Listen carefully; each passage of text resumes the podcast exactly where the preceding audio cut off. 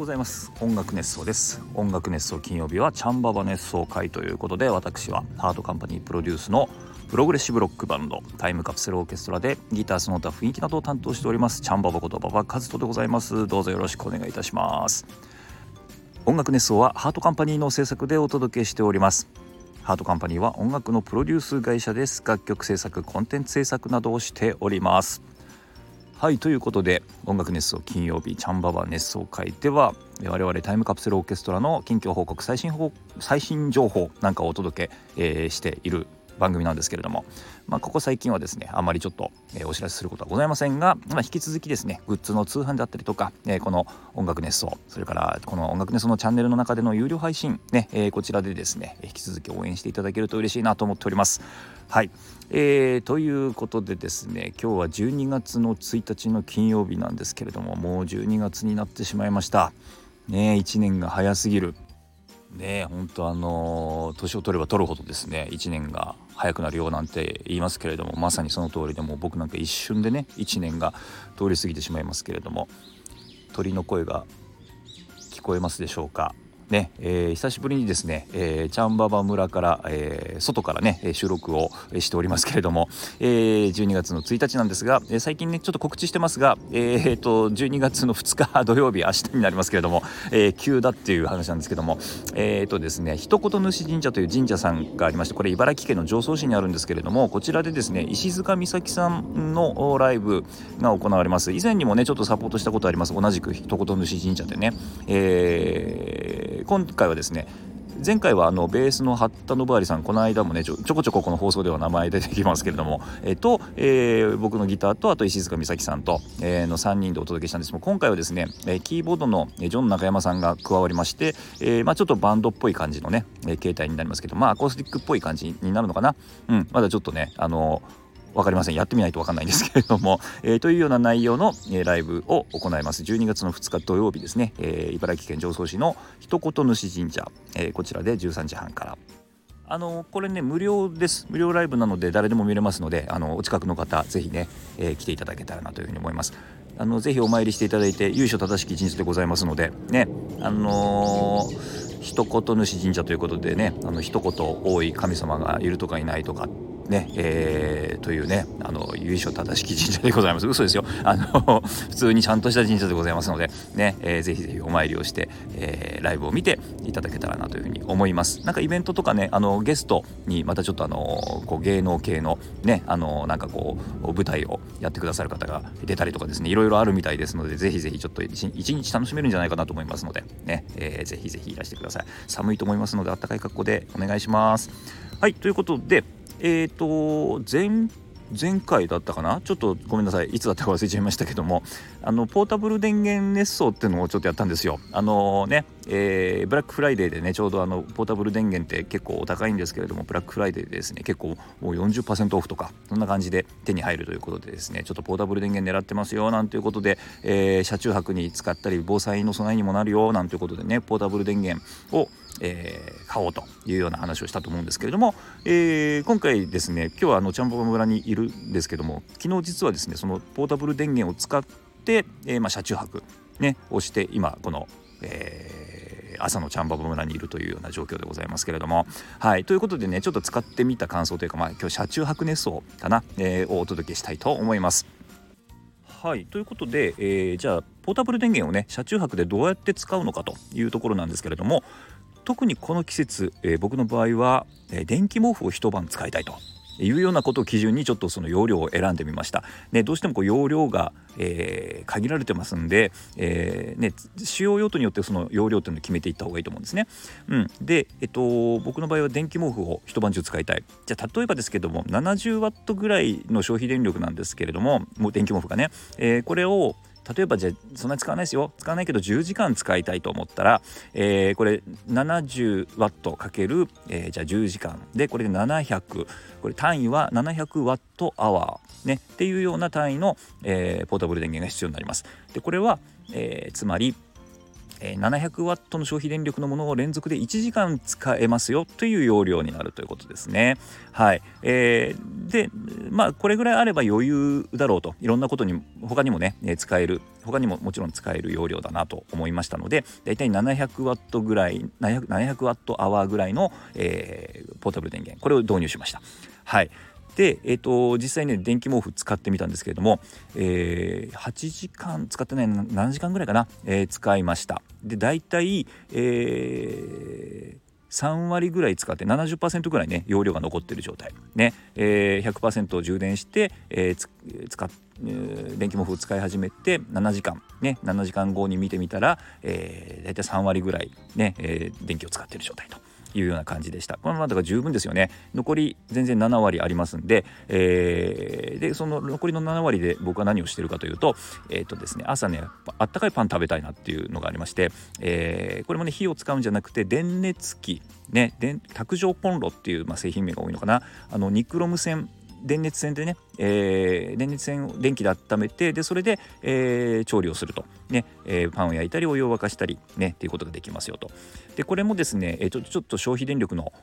節約できるやつを使ってまして400ワットぐらいのやつなんですけれどもね、えー、これ400ワットにするとちょうどあの消費電力としてはすごく節約できてこのポータブル電源にはちょうどいいかなと。いうような感じですね。最大だって800ワットなんですけど800ワットでもね別にずっと使うわけじゃないんでね。あのー、800ワットでやればこう結構一瞬でお湯も沸いたりしますし、えー、そういう意味ではねかなりあの電気毛布とその卓上コンロの組み合わせで、まあ、一晩全然余裕で、えー、使えますね。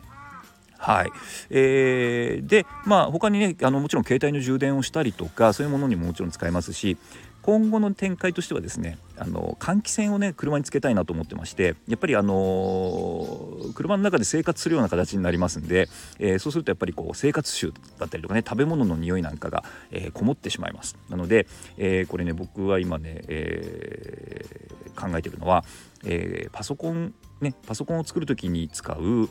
電動ファン、ね、ちっちゃい扇風機みたいなものがありますけどもそれを組み合わせてですね窓にこうはめ込めるようにして、えー、換気扇を作ろうと思ってます。でこの電源をこのポータブル電源で賄ってみようかなと。いうふうに思ってるんですね。あとはこれだんだん暑くなってくるとですねやっぱり、えー、さらにその扇風機自分に風を当てるための扇風機だったりとかうそれからあのー、まあ、スポットクーラーみたいなものも実は持ってましてこれがね動くかどうかをちょっと実験してみようかななんていうふうに思ってます。はい。っていう感じでねどんどんこのポータブル電源を使ってこう車内の空間を快適にしていこうという感じです。ちなみに一晩ねあのー、ちょっとこう泊まってみてもう本当に快適でした。ね。あのもうこのまんまこの車の中に住もうかなっていうぐらいもうね あの快適に一晩過ごせましてで朝も気持ちよく起きれました。ね。えー、これいいですね。いろんなとこ行ってみたいですね。あの例えばこう河口湖行ってみたりなんかしてね、うん、河口湖でこう一晩ね車中泊車中泊できるところ探してね、えー、車中泊するっていうのもありだななんていうふうに思いましたね。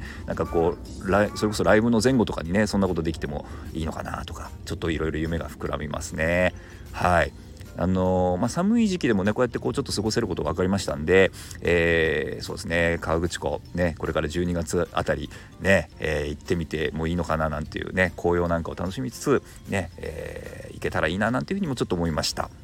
はい、あそれからねあのまあ容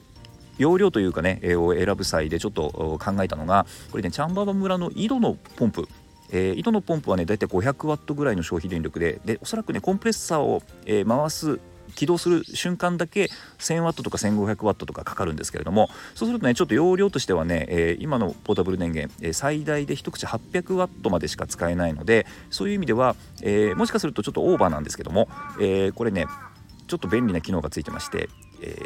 一瞬だけというかねあの一瞬だけその一瞬バッとかかる電力に対して対応できる、えー、やつなんです。でそうするとですね大体1500ワットぐらいまでいけますのでもしかするとね、えー、チャンバーム村の井戸これ例えば本当に災害になって水が本当にあのー、ね出なくなっちゃったみたいな時にも、えー、チャンバーム村の井戸のポンプがこのポータブル電源で動かせれば、え、水が確保できると。いうようなこともねちょっと考えてこのね災害に対する備えっていうところもねあのこう選ぶ時にちょっと考えてましたので、えー、これが使えるとですねかなりこれからちょっと実験してみようかなと思うんですけれどもね、えかなりこう使えるシステムになるんじゃないかななんていうふうに思ってます。はい。というわけでね車中泊でこのポータブル電源を使ってみましたということで非常に快適に使いました。ね、えー、なんでこれからいろいろ例えばなんか釣りに行く時とかね結構朝早く、えー、ね、あの現地に行かなきゃいけない時なんかもありますからそうするとね、えー、先にね車で行ってこう車の中で寝てて、えー、ギリギリまで寝てゆっくりね睡眠をとって、えー、休息してから釣りに行くなんていうこともできるのかなとか何かいろいろね考えるとですねあのー、もうワクワクしてくるような感じでございますというわけでポータブル電源ね、えー、導入してよかったななんていうふうに思っておりますはい。ということで、えー、車中泊熱奏ということでね、ポータブル電源の話が主でしたけれども、ね、えー、ちょっといろいろね、こう、快適になってきて、ね、妄想、えー、が楽しくなってまいりました。はい。えー、ということで、で、えー、っとですね、えー、コメントを珍しくいただいてますので、コメントを先に紹介しようかな。で、えー、っと、これね、えー、2件いただいてまして、こっちを先に行こう。えー、もっちださん、えー、山盛りきのこプレゼントしていただきました。ありがとうございます。僕、きのこ大好きなんです。ありがとうございます。もっちださん。えー、馬場さん、おはようございます。おはようございます。アルペジオ奏法って音色が魅力的で良いですよね。実は村下幸三さんに憧れ、ヤマハの中古アコギを買ってから早5年、今ではお部屋のインテリアとなってしまってます。指の痛さと弦が切れるトラウマを知ってからなんて恐ろしい楽器なんだと思ってしまいずっと弾けてないです。村下幸三好きの可愛い女の子がいたらな頑張って練習してしまうのにな突然現れないかなということで持田さんありがとうございます。そうアルペジオいいですよね。村下幸三さんもあの声が素敵ですよね。あんな声に生まれたかったです。ね。それからあのアコギというかギターもお上手で。ね、曲もいいし何なんでしょうね。もうああいう人に生まれたかったです。はい。で指痛いですよね。これね最初はもうみんな痛いんですよ、ね、これを乗り換え乗り越えるとですねあの気持ちよくなりますから。ね。あの、えー、ちょっとねあのもしねあのチャンスがありましたらまた始めていただいてこの指の痛さ乗り越えてみてください。それから弦が切れるトラウマこれはね分かります。これは怖いです。確かに。うん。で僕はもう弦切れるの嫌なので基本的に常に新しい弦を使うと。えーいうようなことで対処してますけれども。はい、えー、そうですね。ちょっとまたぜひね始めてほしいですね。村下幸三さん好きの可愛い女の子どっかいないですかね？あのいると思いますよ。ね。やっぱりこう可愛い女の子好きなね女の子の前で、えー、いい格好したいと思うとですねかなりモチベーションにつながりますからこれぜひぜひ、えー、このね音楽ネス金曜日まで村下幸三さん好きの女子ね連絡をください。はい。よろしくお願いします、えー、持田さんありがとうございました。はい、そしてもう一件ね、コメントいただいてます。えー、これはね、栗おじさん、えー、栗をプレゼントいただきました。ありがとうございます。はい、えー、栗おじさん、えー、おはようございます。えー、アルペジオ難しいですよね。私もちゃんぽぼの元でギターを学び始めて1年経ちましたが全くできません。本当に申し訳ないレベルです。ちゃんぽぼのギター遍歴を知ることができるのはとても嬉しいです。ギターってやらなくても生きていけるものですが、今では生活の一部になっています。ないと違和感って感じになってます。えー、音楽やみどりちゃんかっこ私のギターの名前です。のおかげでなんとなくですが生活が豊かになったような気がします。前回のコメントでちゃんババが録音したり人前で弾くことについておっしゃっていただきましたね。私も X の友達と動画をたくさん撮っていく予定なので気が向いたら見てみてください。あもあと持田さんのコメントで村下幸三さんと出てきてますが私も大好きです。幸三さんギターもお上手でかけながら憧れております。えー、優子、ロマンスカーなどとても素敵ですよね。ちゃんばば村下幸三さんは通りましたか？ということでありがとうございます。はい、コメントいただきましたが、